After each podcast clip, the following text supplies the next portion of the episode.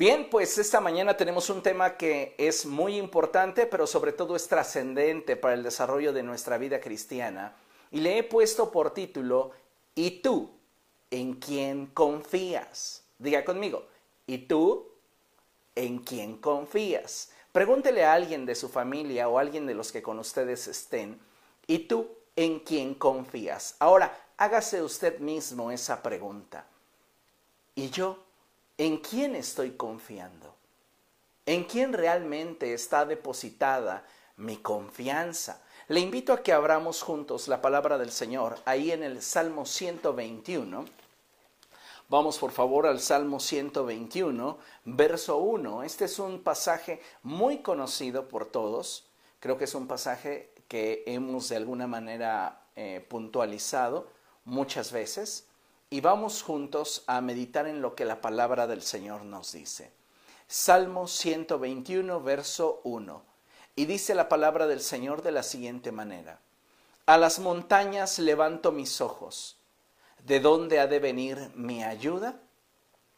Qué interesante es lo que está declarando el salmista, porque él de alguna manera está atravesando por un momento de estrechez y surge en su interior la pregunta si acaso deberá de poner su confianza en aquello que la gente que no conoce a Dios la pone, o si acaso él deberá de poner su esperanza en aquello que él puede realizar.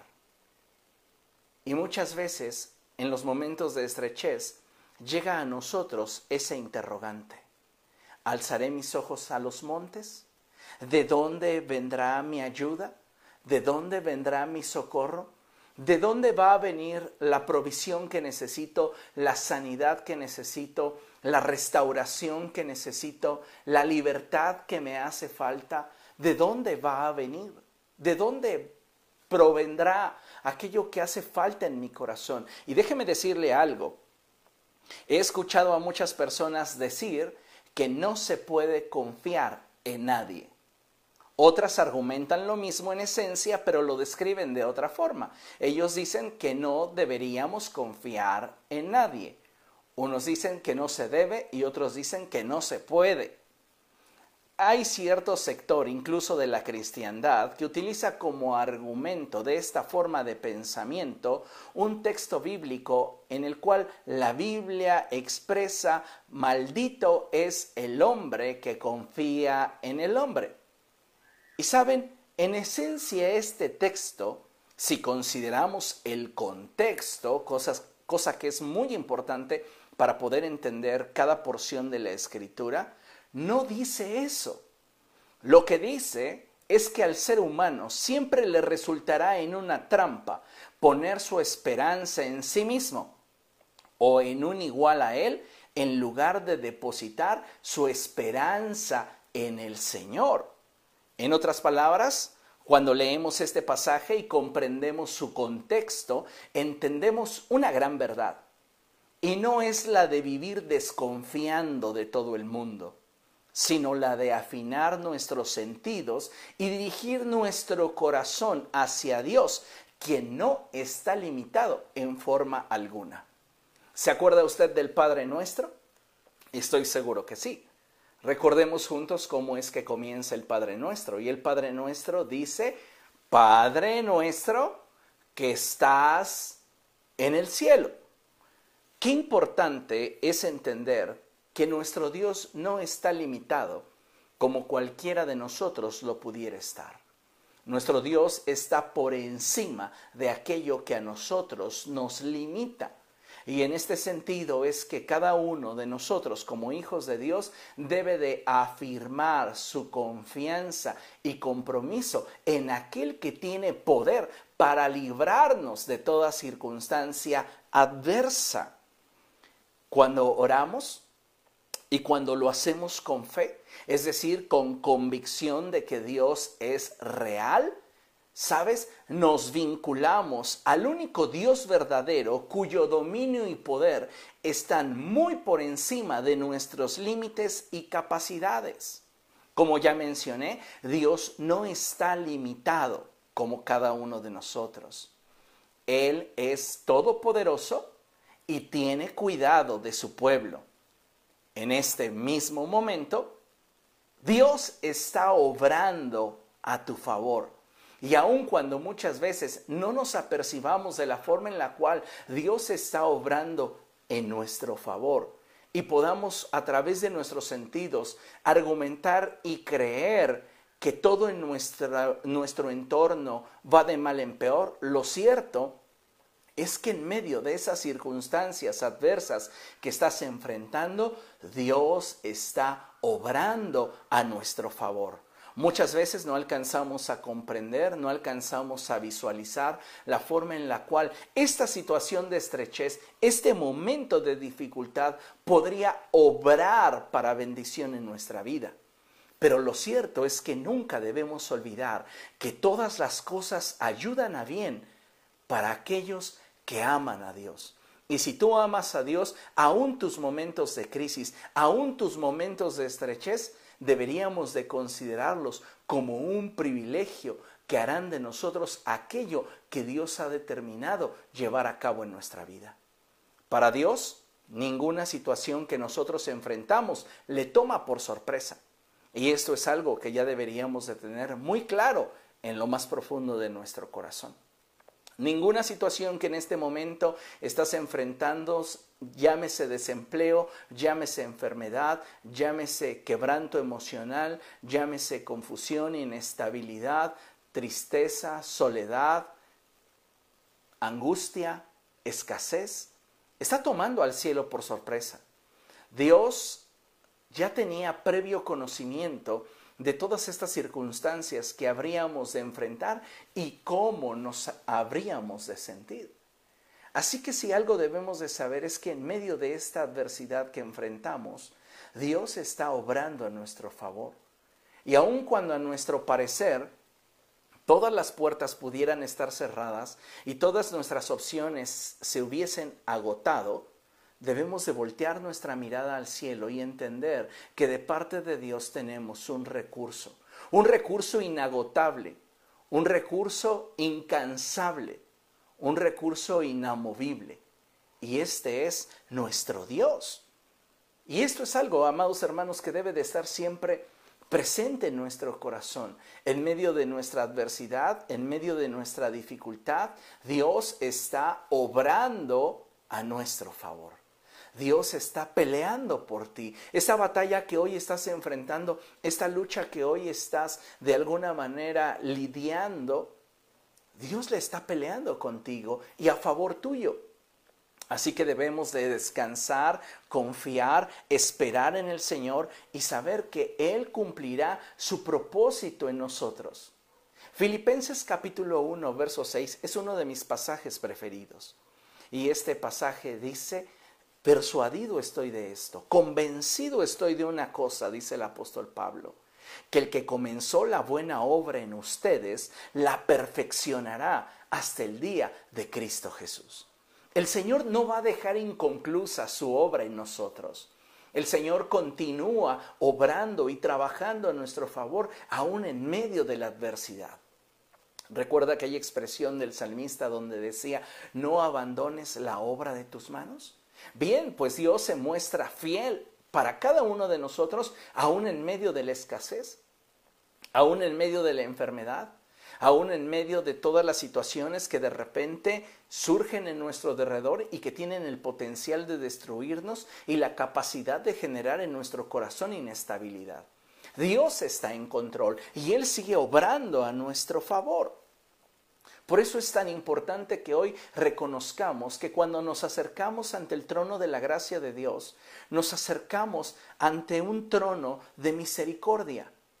Y es en esta capacidad de poder presentarnos delante de Dios que nosotros podemos recibir aquello que Dios ha determinado darnos solo por su gracia y su gran amor. Necesitamos entender que aun cuando con nuestros sentidos no nos demos cuenta de la forma en la cual Dios está obrando a nuestro favor y peleando por nosotros, debemos aprender a confiar en su palabra y en su fidelidad. ¿Por qué causa? Dos cosas. La primera es porque Dios nunca miente y su palabra permanece para siempre. Diga conmigo, Dios nunca miente y su palabra permanece para siempre. Esto es algo que debemos tener atesorado en el corazón. Él no es hombre para que mienta, ni hijo de hombre para que se arrepienta.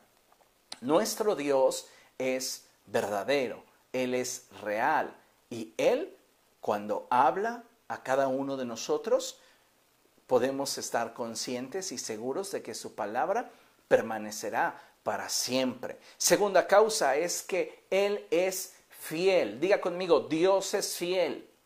Una vez más, Dios es fiel. ¿Por qué es tan importante entender esto? Porque mire, le pongo un ejemplo muy claro. La fidelidad es parte de la naturaleza de Dios. Es algo así como la santidad. Dios no practica la santidad. Él es santo. Dios es santo nosotros hemos sido llamados a practicar la santidad. Una vez que hemos sido santificados por aquel que es la fuente de toda santificación, aquel que es santo, Dios. Cuando hablamos de la fidelidad del Señor es exactamente lo mismo. La palabra del Señor describe la fidelidad de Dios como un atributo de su naturaleza. Y esto lo expresa el apóstol Pablo cuando él declara y dice que aun cuando nosotros seamos infieles, Él permanece fiel, ya que no puede negarse a sí mismo. Entonces, yo debo de saber que Dios está en medio de mis crisis, en medio de la adversidad, peleando por mí, obrando a mi favor por dos causas fundamentales. La primera es que Él no miente y su palabra permanece para siempre. Y la segunda es que Él es fiel. Y si Dios te ha dado una promesa y aún con tus sentidos no puedes percibirte de la forma en la cual ésta se habrá de cumplir, ten paz. Dios está trabajando a tu favor. ¿Puedes repetirlo conmigo? Dios, en medio de mi crisis, está obrando a mi favor. Dios, en medio de mi adversidad, está peleando mis batallas. Cuando tú entiendes esta verdad, es que puedes entonces depositarte completamente en el Señor. Como hijos de Dios debemos aprender a esperar y depender en el Señor. Muchas veces Dios, escucha bien esto, usará la vida de otras personas para bendecirnos y en otras ocasiones su favor se mostrará de manera distinta. Sin embargo, jamás nuestro corazón debe darle lugar a la incredulidad, por difícil que sea la prueba que estemos enfrentando. Tal vez en este momento tú estás enfrentando una situación que no concebías que podías atravesar. Y tal vez toda esta situación de inestabilidad, estrechez, dificultad, de alguna manera está generando en tu corazón cuestionamientos. ¿Realmente Dios está conmigo? ¿No será que Dios me habrá abandonado ya? Mira, tenemos que aprender a confiar en el Señor. ¿Por qué? Porque Él no miente y su palabra permanece para siempre. Y segundo, porque Él es fiel. Cuando nosotros creemos y confiamos en el Señor, alimentamos de manera correcta nuestra fe. Pero cuando nosotros le damos espacio a la incredulidad, entonces comenzamos poco a poco a alejarnos del Señor. Mira lo que dice la Escritura en Hebreos capítulo 13. Vamos allá, por favor, Hebreos capítulo 13. Y dice la Escritura de la siguiente manera, Perdón, Hebreos capítulo 3, verso 2. Hebreos capítulo 3, verso 12. Hebreos 13, verso, Hebreos 3, verso 12. Repito la cita, Hebreos 3, verso 12. Hebreos 3, verso 12. Y dice la palabra del Señor así, cuídense hermanos, de que ninguno de ustedes tenga un corazón pecaminoso e incrédulo que los haga apartarse del Dios vivo. Hay dos cosas que pueden alejarte de Dios. La primera es el pecado. Recuerda que el pecado nos priva de la presencia de Dios. Pero la segunda, y no menos despreciable, es la incredulidad. La incredulidad, la falta de confianza en Dios, comienza a cambiar nuestra visión acerca del Señor y comienza poco a poco a generar un distanciamiento entre Él y nosotros.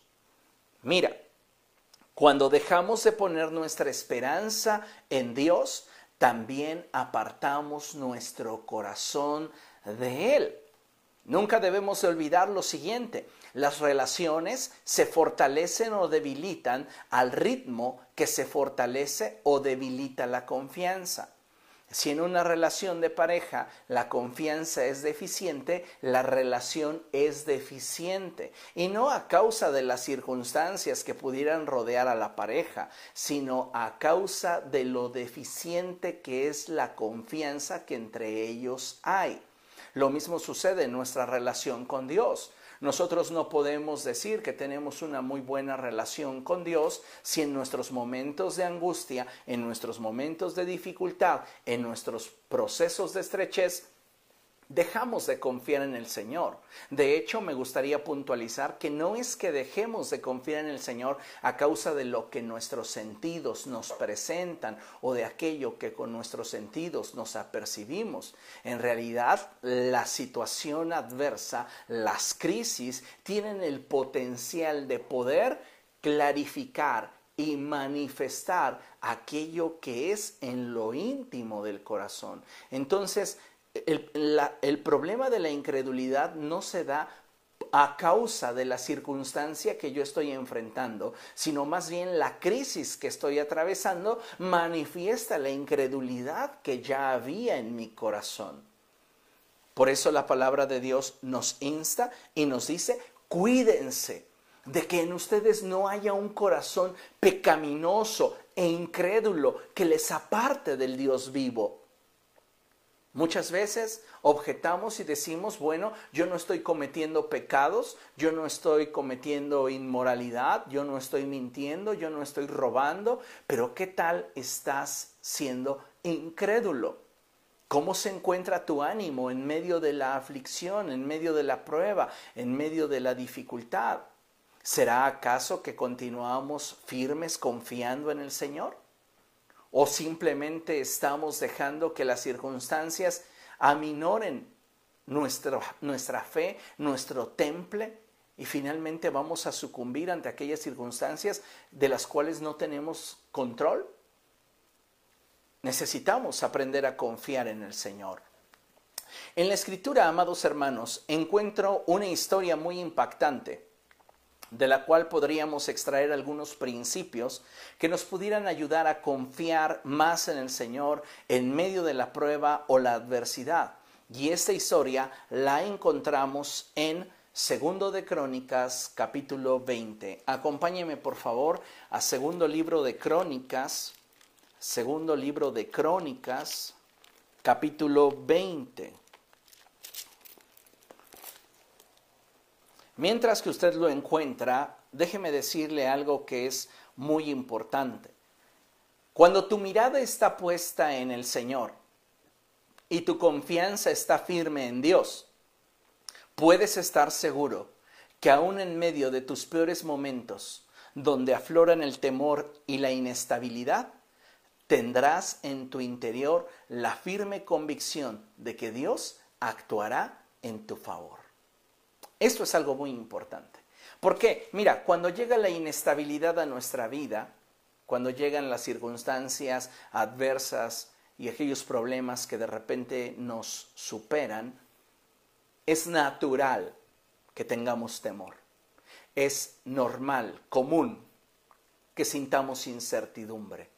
Pero algo que necesitamos entender es que si tenemos claro la confianza que hay en nuestro corazón respecto de Dios, tendremos la convicción de que Dios estará actuando en nuestro favor. Hoy más que nunca como hijos de Dios necesitamos afirmar nuestro corazón en el Señor.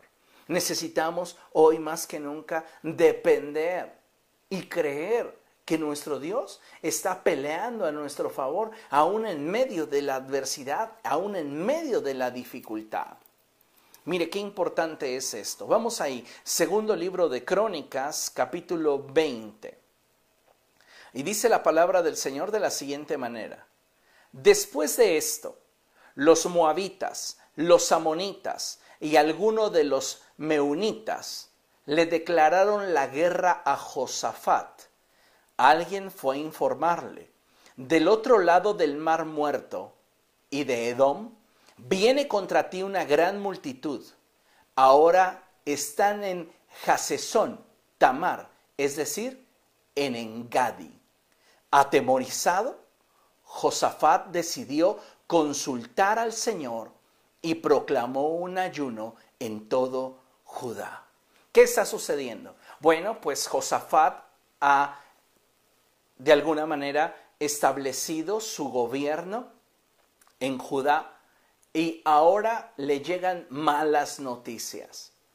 Sabes, muchos de nosotros nos preparamos para tener éxito en aquello que emprendemos, abrazamos con ilusión aquello que en su momento despierta nuestros sueños y despierta nuestros anhelos, pero muy pocas veces nos preparamos para los imprevistos que los de repentes de la vida pudieran presentar delante de nosotros. Josafat está entusiasmado porque está gobernando Judá y porque al parecer todo bajo su gobierno ha estado saliendo muy bien, pero de repente le llega una noticia. Y la noticia es que hay unos pueblos que van a pelear contra él. Son pueblos más fuertes que él. Son pueblos que tienen mayor capacidad que él. Y dice la palabra del Señor que él sintió temor. Es natural que sintamos temor. Es natural que de pronto sintamos inestabilidad. Pero ¿qué es lo que vamos a hacer? Volvemos al pasaje que leímos al principio, el Salmo 121. ¿Alzaré mis ojos a los montes? ¿De dónde va a provenir mi ayuda? ¿He de depositar mi confianza en aquellos que son iguales a mí? Yo sé que Dios puede bendecirme a través de las personas que me rodean, pero mi esperanza no puede estar puesta en alguien que esté igual de limitado que yo. Mi esperanza debe de estar anclada a alguien que no tiene los límites que yo por naturaleza y condición tengo. Josafat sabía esta verdad y Josafat hizo algo, buscó al Señor.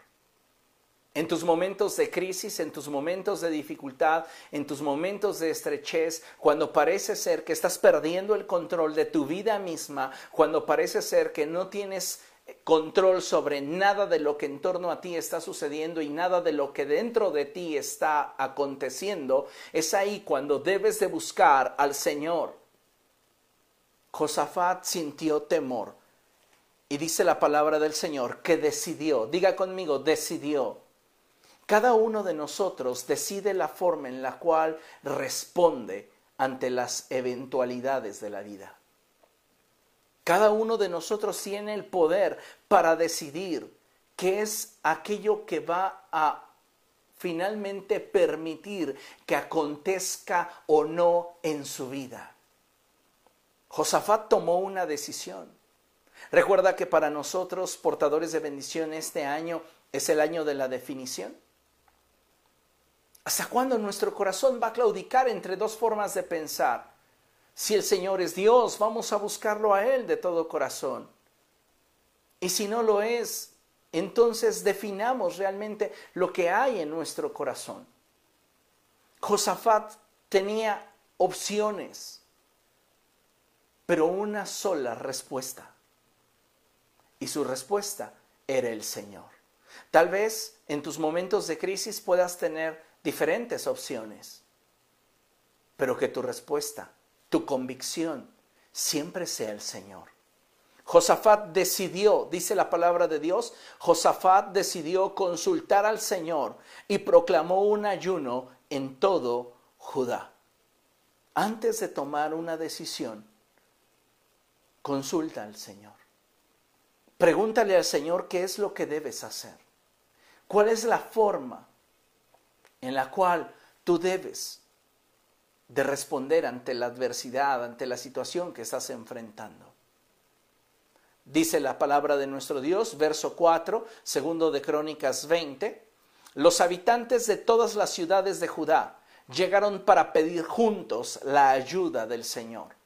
Qué importante, amados hermanos, es que haya acuerdos y unidad al interior de nuestras familias para cuando se atraviesen los momentos de estrechez y de dificultad. Recuerde que una familia dividida no prevalece. Una casa dividida contra sí misma no tiene la capacidad de trascender. Necesitamos entonces afianzar nuestros compromisos y nuestros acuerdos. ¿Para qué? Para que se cumpla en nosotros la palabra del Señor que dice que si dos de nosotros nos pusiéramos de acuerdo sobre cualquier cosa en la tierra que le pidiéramos al Señor, Él nos lo concedería. Y hoy es un buen tiempo para que nos unamos en acuerdo buscando el rostro del Señor. Josafat buscó al Señor y proclamó ayuno en medio de todo Judá. Y dice la palabra del Señor que los habitantes de todas las ciudades de Judá llegaron para pedir juntos la ayuda del Señor. El verso 5 dice, en el templo del Señor frente al atrio nuevo Josafat se puso de pie ante la asamblea de Judá y de Jerusalén y dijo, Señor, Dios de nuestros antepasados, ¿no eres tú el Dios del cielo y el que gobierna a todas las naciones? ¿Se da cuenta hacia dónde están volteando los ojos de Josafat? ¿Dónde Josafat está poniendo su mirada? Josafat no está pensando en alianzas con el rey de Israel, no está pensando en alianzas con algunos otros reinos que pudieran venir y rescatarle. Su decisión está tomada, él va a confiar en el Señor. Y algo que nosotros debemos hacer en medio de toda crisis es tomar la decisión de que en medio de toda adversidad vamos a confiar en el Señor, sabiendo que Él peleará nuestra batalla. ¿Por qué? Porque Él no miente y su palabra permanece para siempre y porque Él es fiel para cada uno de nosotros. Sería una trampa para nosotros mismos depositar nuestra esperanza en alguien que tiene las mismas limitaciones que nosotros. Es una bendición depositar nuestra esperanza en el Señor. Dichoso aquel cuya esperanza está en Dios. Así que tomemos el ejemplo de Josafat. Y Josafat comienza a presentarse delante del Señor reconociendo quién es Él. Señor Dios de nuestros antepasados, ¿no eres tú el Dios del cielo y el que gobierna a todas las naciones? Es tal tu fuerza y tu poder que no hay quien pueda resistirte.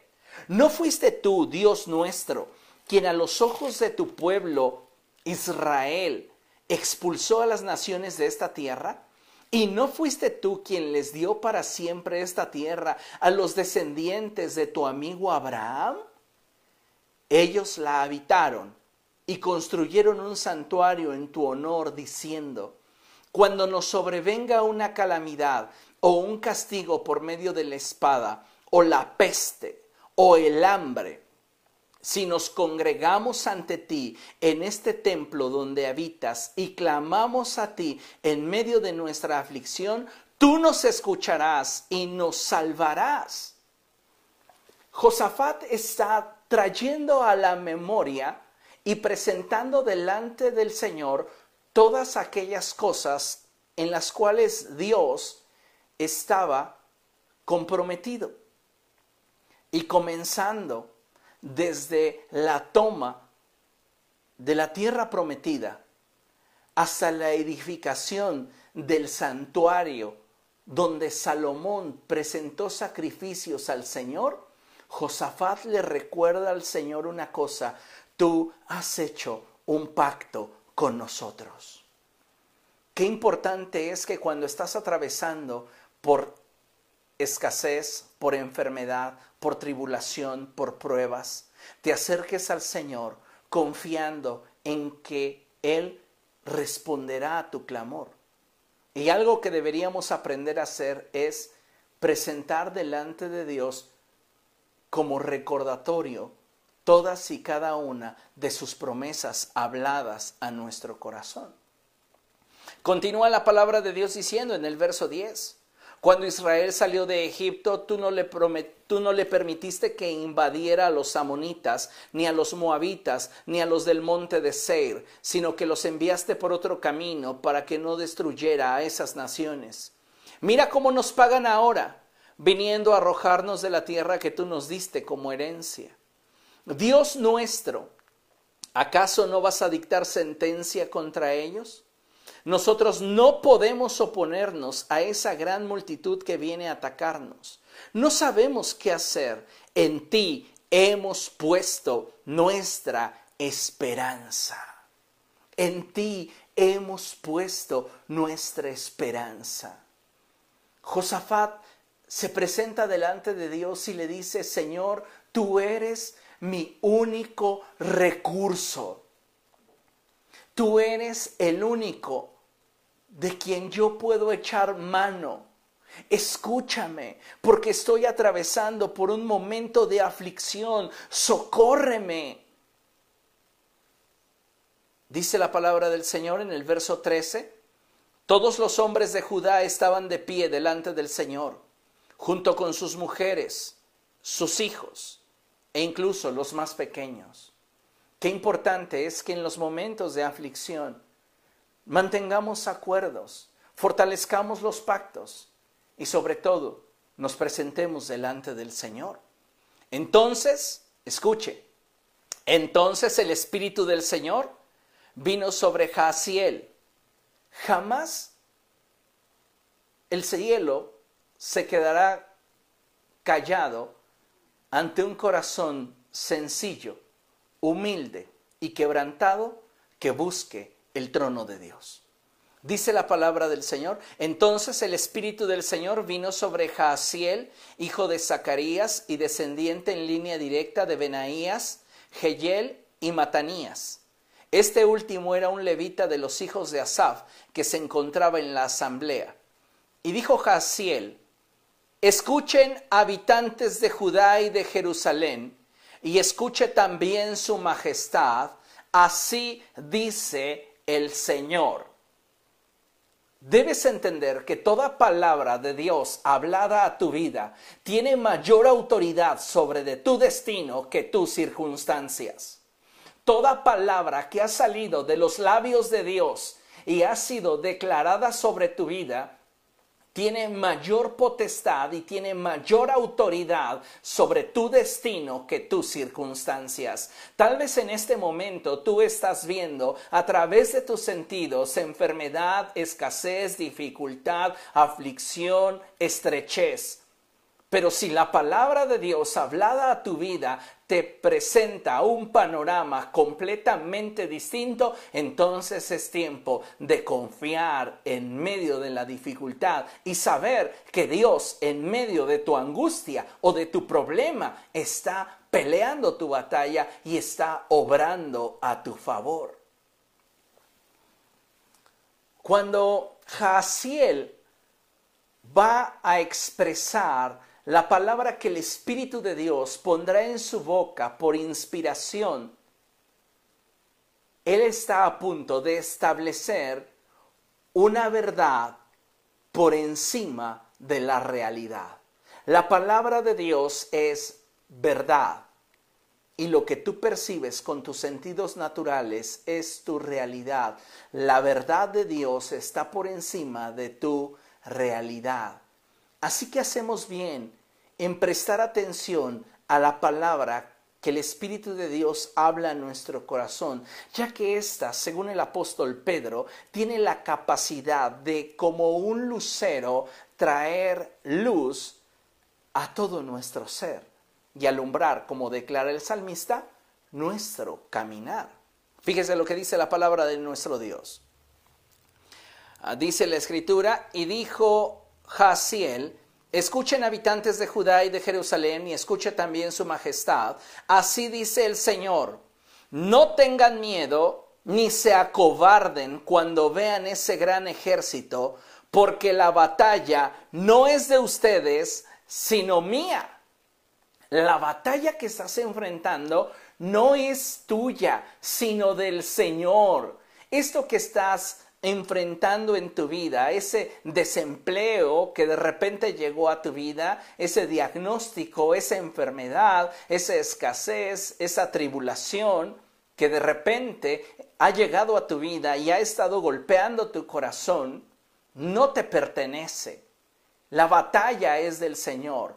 Di conmigo, en medio de esta aflicción, puedo darme cuenta que la batalla no es mía, sino del Señor. La palabra del Señor hablada a través de Jaciel le deja en claro algo a Josafat, y es que él puede descansar y esperar en el Señor. Su provisión vendrá de parte del Señor, tal y como lo declara el Salmo 121. Alzaré mis ojos a los montes, ¿de dónde vendrá mi socorro? Mi socorro viene del Señor, creador del cielo y de la tierra. Fíjense, dice la palabra de nuestro Dios. Ah, no tengan miedo ni se acobarden cuando vean ese gran ejército, porque la batalla no es de ustedes, sino mía. Mañana cuando ellos suban por la cuesta de Cis, ustedes saldrán contra ellos y los encontrarán junto al arroyo frente al desierto de Jeruel. Pero ustedes no tendrán que intervenir en esa batalla Simplemente quédense quietos en sus puestos para que vean la salvación que el Señor les dará. Qué importante, amados hermanos, es comprender esta verdad. Hay circunstancias en las cuales Dios traerá convicción a tu corazón y te dirá, espera, déjame obrar en la circunstancia para al final del proceso bendecir tu vida tal y como deseo hacerlo. A veces tenemos que atravesar por procesos duros, difíciles, circunstancias que no teníamos contempladas y que de repente, amados hermanos, comienzan a generar en nuestra vida temor, pero mientras que nuestra convicción y nuestra confianza esté puesta en el Señor, podemos estar completamente seguros de que Él estará obrando a nuestro favor. No importa lo que nuestros sentidos nos digan, su palabra es verdad. Y esa verdad desea Dios establecerla por encima de nuestra realidad. Aunque en el momento en el que la promesa no sea dada, lo que prevalezca sea lo que nuestros sentidos perciben. Es ahí que entonces cobra sentido la definición de fe. Es pues la fe, la certeza de lo que no se ve, la convicción de aquello que se espera. Amén. Necesitamos, amados hermanos, prevalecer ante la adversidad. ¿De qué manera? Confiando en el Señor confiando en nuestro Dios. Hoy más que nunca van a haber circunstancias que de pronto lleguen a tu vida y quieran golpear tu corazón. Y es ahí donde nosotros necesitamos nuevamente reafirmar nuestra convicción de en quién hemos confiado. ¿Y tú? ¿En quién estás confiando? ¿En quién confías? ¿En quién has depositado tu esperanza? en un hombre que tiene las mismas limitaciones que tú, en un ser humano que tiene las mismas carencias y que es igual de falible que tú, o en alguien que está por encima de nuestro orden y al cual ninguna circunstancia le puede limitar, porque Él es todopoderoso y porque Él es eterno. ¿Sabes? Necesitamos aprender a confiar en el Señor. y atrevernos a ir más allá de lo que nuestros sentidos nos permiten percibir. Porque la fe siempre nos va a colocar un paso más allá de lo que con nuestros sentidos alcanzamos nosotros a ver. Tal vez en este momento tú no puedas visualizar cuál es el propósito de Dios en medio de la crisis que estás enfrentando, pero tal y como lo declara el apóstol Santiago, en medio de la crisis, en medio de la adversidad, en lugar de darle pie a la queja, en lugar de darle pie a la incredulidad, gózate, considérate privilegiado de tener que estar atravesando por dificultades, por estrechez, porque en medio de todo ello Dios será glorificado. Necesitamos aprender a confiar más en el Señor. Mira, dice la palabra del Señor en el verso 17 lo siguiente, lo voy a leer desde el verso 16. Y dice, mañana cuando ustedes suban por la cuesta de Cis, ustedes saldrán contra ellos y los encontrarán junto al arroyo frente al desierto de Jeruel. Pero ustedes no tendrán que intervenir en esa batalla. Simplemente quédense quietos en sus puestos para que vean la salvación que el Señor les dará. Subraye el quédense quietos, porque muchas veces entendemos esta instrucción de parte del Señor como no hagan nada. Esperar en Dios a la manera bíblica hace siempre énfasis hacia una espera dinámica, no a una espera pasiva. Una espera pasiva es esa en la cual nos cruzamos de brazos y dejamos que las circunstancias nos hagan pedazos. Una espera dinámica es aquella en la cual nuestra confianza está anclada plenamente en el Señor, pero en cuanto a nosotros hacemos aquello que en nuestra capacidad está y aquello que en nuestro corazón brota. Cuando hablamos de una Ah, de una confianza plena en el Señor. Entonces subraye esto de que simplemente quédense quietos, ¿ok? Subráyelo porque más adelante esto tiene sentido. Habitantes de Judá y Jerusalén, no tengan miedo ni se acobarden. Salgan mañana contra ellos, porque el Señor estará con ustedes porque yo el Señor estaré con ustedes. Él está haciendo un compromiso contigo. Y Él te dice, fíjate, te está diciendo en el verso anterior, quédate quieto en tu puesto y verás mi salvación. Pero no te quedes cruzado de brazos. Mañana sal y enfrenta tu adversidad, porque yo el Señor estaré contigo. Maravilloso. No tengas miedo, ni te acobardes. Enfrenta tu adversidad. Enfrenta tu dificultad. Preséntate delante de mí y muéstrame tu dependencia. Y yo pelearé por ti, dice el Señor. Verso 18, dice la palabra del Señor. Josafat y todos los habitantes de Judá y de Jerusalén se postraron rostro en tierra y adoraron al Señor. Note esta actitud. Y los levitas de los hijos de Coat y de Coré se pusieron de pie para alabar al Señor a voz en cuello. Dios les acaba de dar una promesa. Al día siguiente es cuando van a enfrentar a esos ejércitos numerosos, pero ellos ya están celebrando un día antes. Esta es la actitud que debe de permearnos como hijos de Dios. Cuando tú confías en el Señor, aún en medio de tu crisis, aún en medio de tu adversidad, puedes celebrar que Dios está peleando en tu favor y que hay situaciones de las cuales Dios se ha librado aún sin que tus sentidos o tu imaginación o capacidad de comprensión alcance siquiera a percibirlo. Dios está contigo.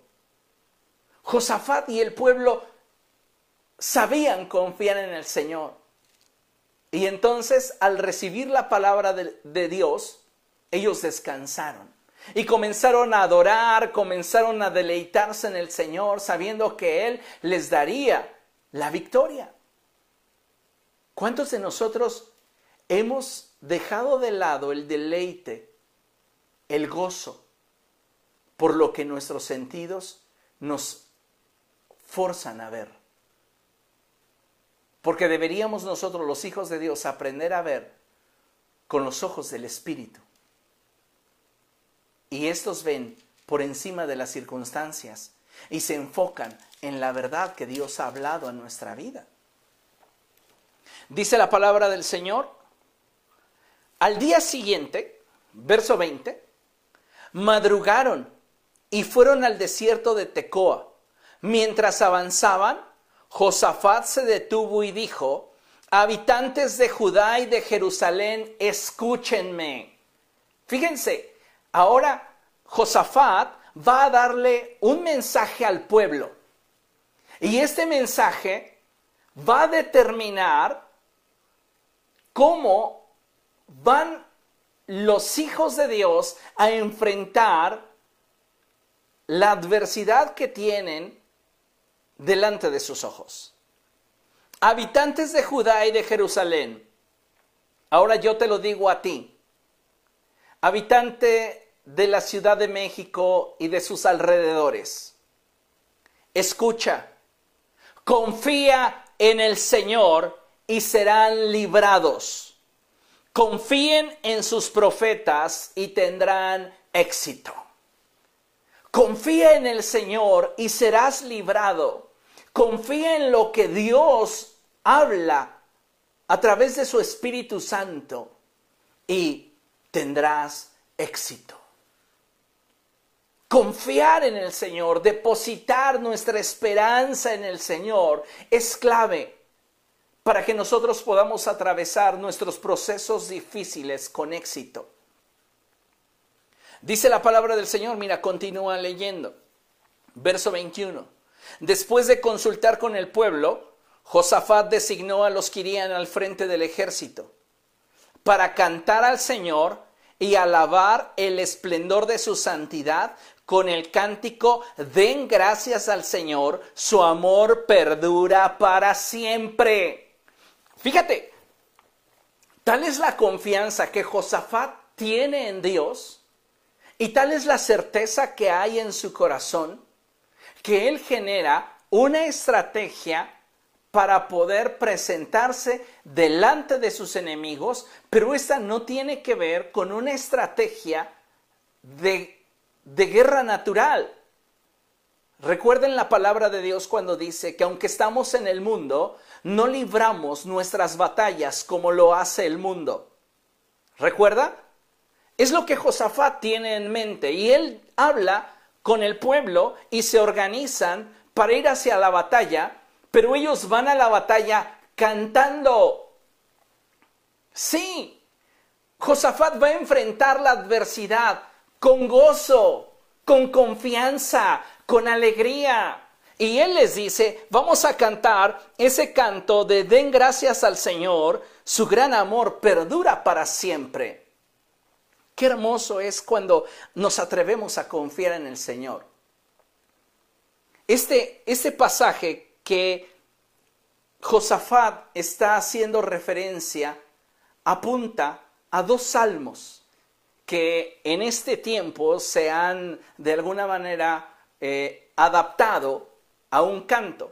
Y ese canto comienza diciendo, a nuestro Señor, dad gracias hoy, su amor es para siempre, porque bueno y soberano es, su amor es para siempre. Y cuando Josafat anima al pueblo a cantarle al Señor, a adorar al Señor. Todo el pueblo se une en una misma actitud. ¿Cómo estamos enfrentando nuestras crisis? ¿Con queja? ¿Con incredulidad? ¿Con un sentimiento de molestia? ¿De amargura? ¿Culpando a todos y buscando responsables del cómo estamos administrando la felicidad o la estabilidad de nuestro corazón? Josafat nos da una clara lección de cómo deberíamos enfrentar la adversidad y deberíamos enfrentarla con gozo. sabiendo que el Señor nos dará una victoria. ¿Cómo te la dará? No sé, pero Él me lo dijo. ¿Cómo Dios se va a proveer? No lo sé, pero Él lo dijo. Y esa es razón suficiente para que yo me presente delante de Él y lo adore. Necesitamos confiar. Su amor es para siempre. Recuérdalo, porque bueno y soberano es. Su amor es para siempre. Su amor, su amor por ti es suficiente como para guardarte, guardarte en medio de la dificultad y proteger lo que has puesto en sus manos y bendecir tu vida. Dice la palabra del Señor. Después de consultar al pueblo, Josafat designó a los que irían al frente del ejército para cantar al Señor y alabar el esplendor de su santidad con el cántico, den gracias al Señor, su amor perdura para siempre. Verso 22. Tan pronto como empezaron a entonar este cántico de alabanza, escuche, el Señor puso emboscadas contra los amonitas, los moabitas y los del monte de Seir que habían venido contra Judá y los derrotó. Ellos están alabando al Señor. Cuando tú en tu crisis estás alabando al Señor, puedes estar seguro que Dios está peleando tu batalla. Pero tienes que quitar de ti la carga de ansiedad, de sentencia que las circunstancias en torno a ti pudieran estar intentando colocar sobre de tu vida. De hecho, verso 23, los amonitas y los moabitas atacaron a los habitantes de los montes de Seir y los mataron hasta aniquilarlos. Luego de exterminar a los habitantes de Seir, ellos mismos se atacaron y se mataron unos a otros. ¡Guau! Mientras que tú alabas a Dios, mientras que tú te deleitas en Él, Él te concede las peticiones de tu corazón. Encomienda al Señor tu camino, confía en Él y Él te concederá las peticiones de tu corazón. Deleítate a sí mismo en el Señor. Deleítate, deleítate en Dios. En medio de tu crisis, en medio de la escasez, cuando lleguen las situaciones a tu vida que pudieran golpear tu estabilidad, alábalo y demuestra tu dependencia de Él. Bendícelo y recuérdale al cielo que Él prometió estar contigo. Su amor, su fidelidad es para siempre. Amén. Fíjate, dice, luego de exterminar a los habitantes de Seir, ellos mismos se atacaron y se mataron unos a otros. Cuando los hombres de Judá llegaron a la torre del desierto para ver el gran ejército enemigo, no vieron sino los cadáveres que yacían en tierra Ninguno había escapado con vida. ¡Wow! Ellos suben a la ladera de esta colina para ver y contemplar a sus enemigos y ya no hay ninguno de pie. Cuando tú confías en el Señor, Él pelea tus batallas y Él suple a tu necesidad. Tal vez no sabes cómo, tal vez no sabes en qué momento, tal vez no alcanzas a entender de qué manera. Pero algo debes de saber es que si tú confías en el Señor, Él va a pelear tus batallas. Dice la palabra del Señor. Entonces Josafat y su gente fueron para apoderarse del botín.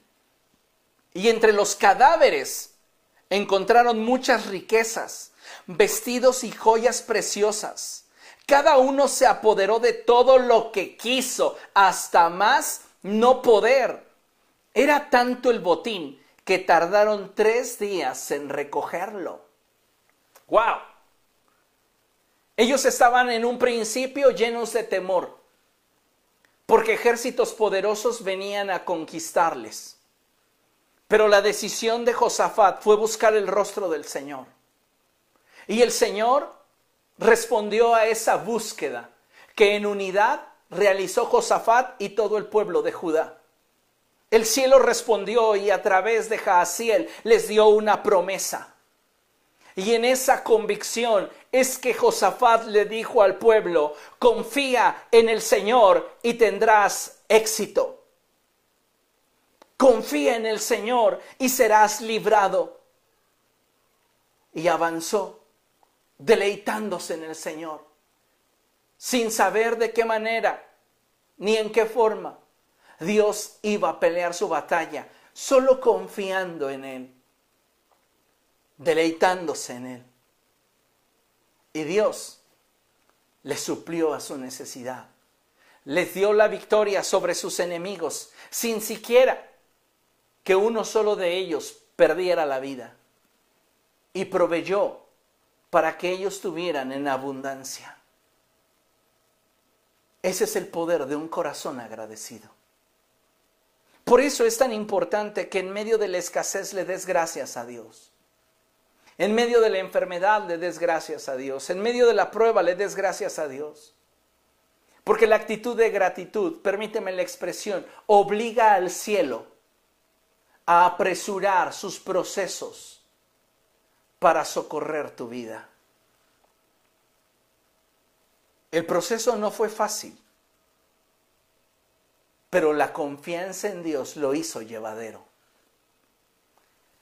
Fíjate lo que dice la palabra del Señor.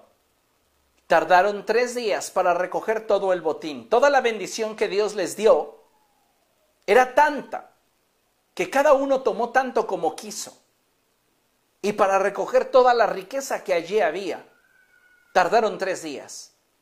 El cuarto día se congregaron en el valle de, de Beracá y alabaron al Señor. Por eso llamaron a ese lugar el Valle de Beracá, nombre con el que hasta hoy se le conoce. Más tarde, todos los de Judá y Jerusalén, con Josafat a la cabeza, regresaron a Jerusalén llenos de gozo, porque el Señor los había librado de sus enemigos. Al llegar, entraron en el templo del Señor al son de arpas, liras y trompetas al oír las naciones de la tierra cómo el Señor había peleado contra los enemigos de Israel, el temor de Dios se apoderó de ellas. Por lo tanto, el reinado de Josafat disfrutó de tranquilidad y Dios le dio paz por todas partes. ¡Wow! Qué hermoso es cuando nos damos cuenta que Dios pelea nuestras batallas y que Él está a nuestro lado y que Él está con nosotros. Necesitamos, amados hermanos, hoy voltear nuestra mirada al cielo y ratificar nuestro pacto con el Señor. Podemos orar y decirle al Señor, aún en medio de la crisis, de la adversidad, yo no dejaré de confiar en ti. La iglesia de Jesucristo hoy más que nunca debe de estar alerta, porque el apóstol Pedro lo declara en la primera epístola que lleva su nombre en el capítulo 5, verso 8, lo siguiente. Practiquen el dominio propio y manténganse alerta. Su enemigo el diablo ronda como león rugiente buscando a quien devorar. En medio de la crisis, en medio de la adversidad, Satanás está esperando que tú dejes de confiar en el Señor y te apartes del Dios vivo para destruirte. Esto lo podemos ver claramente en una manada. Los leones generan su estrategia de caza y comienzan a rodear a la manada. Y la manada de animales que han de ser presa, lo pongo entre comillas, de los leones, se mantienen unidos. Mientras que se mantengan unidos, son un flanco difícil de conquistar. Los leones necesitan separarlos para entonces poder cazarlos. Y los leones comienzan a aproximarse y el temor suele apoderarse de los más jóvenes. Y muchas veces estos son los que debido al temor comienzan a emprender la huida lejos de la manada y es ahí donde se convierten en un blanco fácil para el león, para las leonas. Aquí hay algo muy interesante. Y es que en medio de tu crisis, en lugar de tener un corazón pecaminoso e incrédulo que te aparte del Señor. Necesitas redoblar esfuerzos para alimentar tu fe y seguir confiando en el Señor.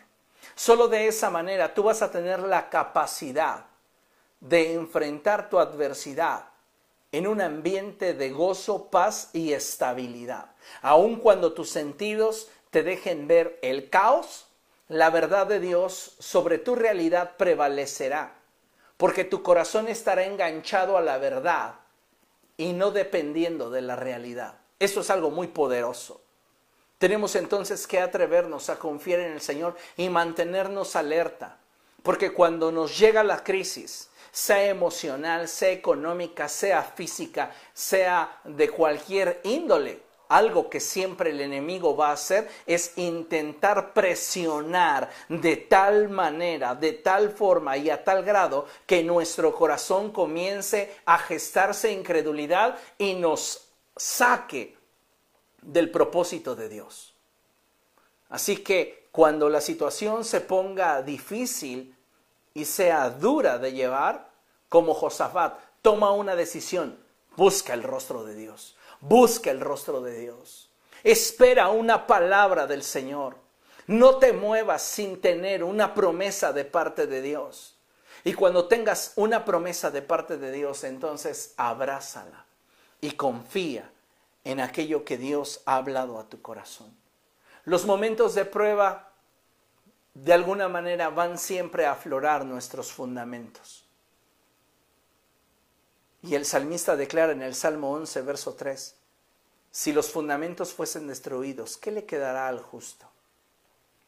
Necesitamos hoy, amados hermanos, afirmar esos cimientos, esos fundamentos que nos permitan caminar en armonía y en unidad con el Espíritu Santo. Finalmente, y para concluir, te invito a que abras tu Biblia en Isaías, capítulo 33, verso 2. Isaías capítulo 33, verso 2. Este es un pasaje hermoso, hermoso. Y fíjate lo que dice la palabra del Señor. Isaías capítulo 33, verso 2. Dice la escritura de la siguiente manera, Señor, ten compasión de nosotros, pues en ti esperamos. Sé nuestra fortaleza cada mañana, nuestra salvación en tiempo de angustia. ¿Lo leemos juntos? ¿Te parece bien? Vamos a leerlo juntos a la cuenta de tres. Una, dos, tres. Señor, ten compasión de nosotros, pues en ti esperamos. Sé nuestra fortaleza cada mañana, nuestra salvación en tiempo de angustia. Qué maravilloso es poder confiar en el Señor y abandonarnos en Él. Poder deleitarnos en su majestad y declarar que su amor es para siempre, que su fidelidad permanecerá intacta a pesar de nosotros y que Él cumplirá su propósito en ti en medio de cualquier circunstancia. Lo único que necesitamos es aprender a confiar en el Señor. Y entonces surge la pregunta, ¿y tú? ¿En quién confías? Que nuestro corazón, amados hermanos, confíe en el Señor. Que nuestro corazón día con día nos afirme más en Él y nos permita descubrir todo aquello que hay en el corazón de Dios para nosotros de tal manera que podamos deleitarnos en el Señor en medio de toda crisis, en medio de toda adversidad. Amén. Bien, vamos a orar y vamos a dar gracias al Señor por su palabra.